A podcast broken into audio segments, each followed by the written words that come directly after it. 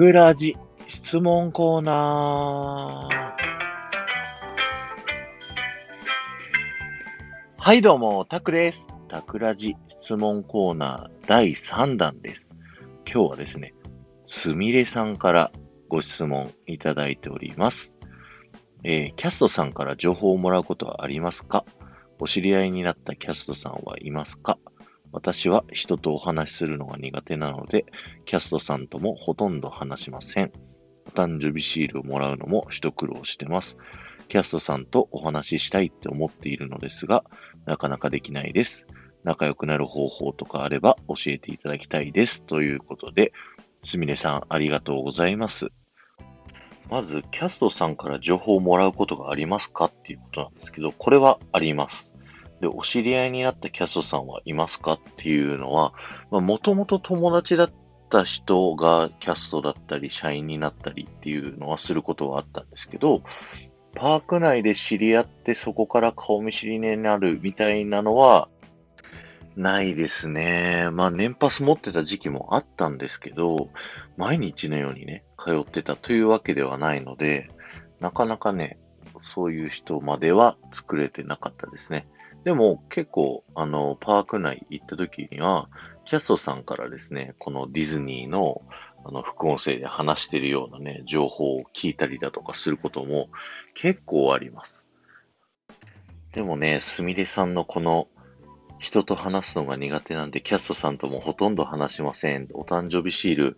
もらうのも一苦労ですっていうのもね、気持ちわかるんですよ。僕もね、結構人見知りなタイプな方なので、あのーキャストさんにね、話しかけるのなかなかね、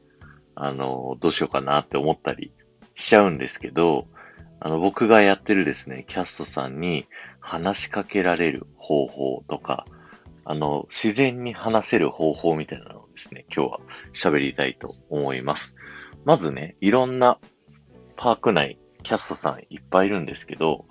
実はキャストさん側もゲストと話したがってるっていうことをね、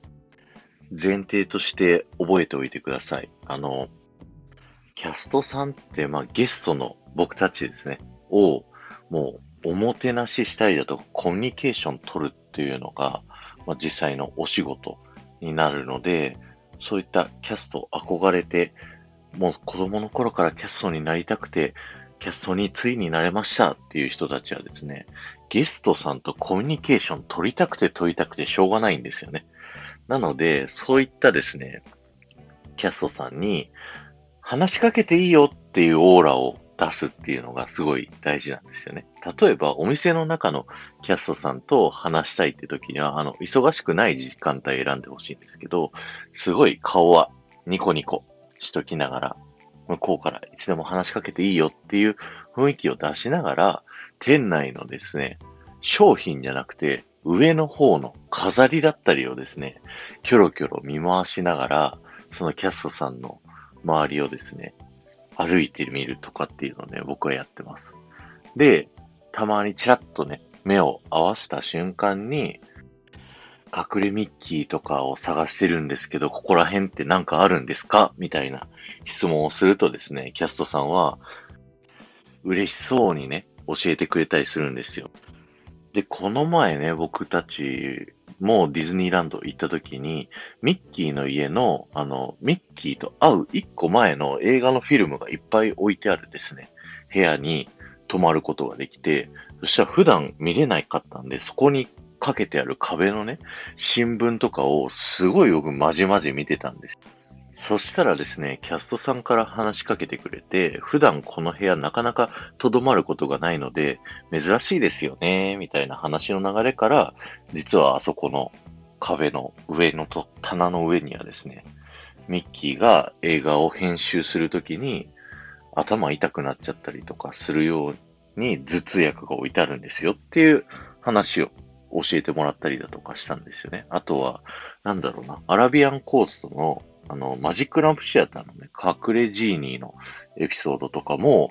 あの、夜のアラビアンコースト行って、もうですね、3、4組しかゲストがいない時にですね、突然キャストさんが、じゃあここで問題ですみたいな感じでですね、話しかけてきてくださったんですよね。そういったね、キャストさんとのコミュニケーションっていうのも、この東京ディズニーリゾートを遊ぶ上でね、非常にこう楽しいアトラクションの一つだと思いますので、ぜひですね、すみれさんも話しかけてもらいやすい雰囲気を作っておけば、自然とですね、話したいキャストさんは話しかけてきてくれるっていうのを頭に入れておくといいかもしれないです。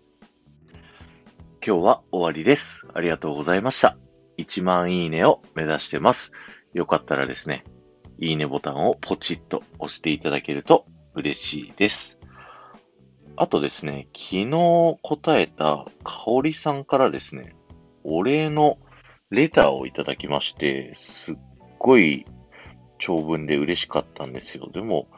ちょっとかおりさんの個人情報も入っているんで、どこまで読んでいいかなっていうところもあるんですけど、えー、指輪の質問超プライベートなのにお答えくださって本当にありがとうございました。えー、私自身も経由のさんすごい大好きなので、勝手にお喜びしてます。みたいな感じでですね、すごいいっぱい気持ちが伝わるですね、レターをいただきまして、本当にありがとうございました。ではまた。